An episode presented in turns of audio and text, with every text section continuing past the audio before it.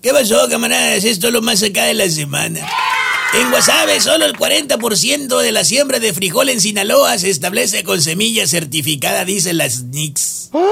O sea que la semilla que no tiene certificado es semilla analfabeta. Oiga, alrededor de 23 postes de la CFE tumbó el fuerte viento registrado el pasado martes en Sinaloa municipio.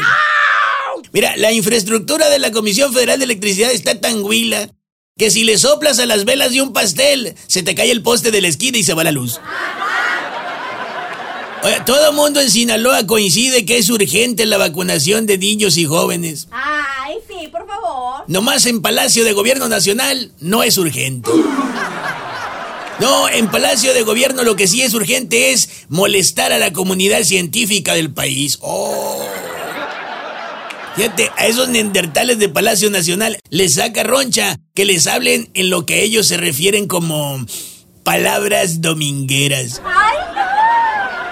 El procurador Getz Manero se enojó porque no le dieron el grado 3 de investigador y los quería mandar al Moloya.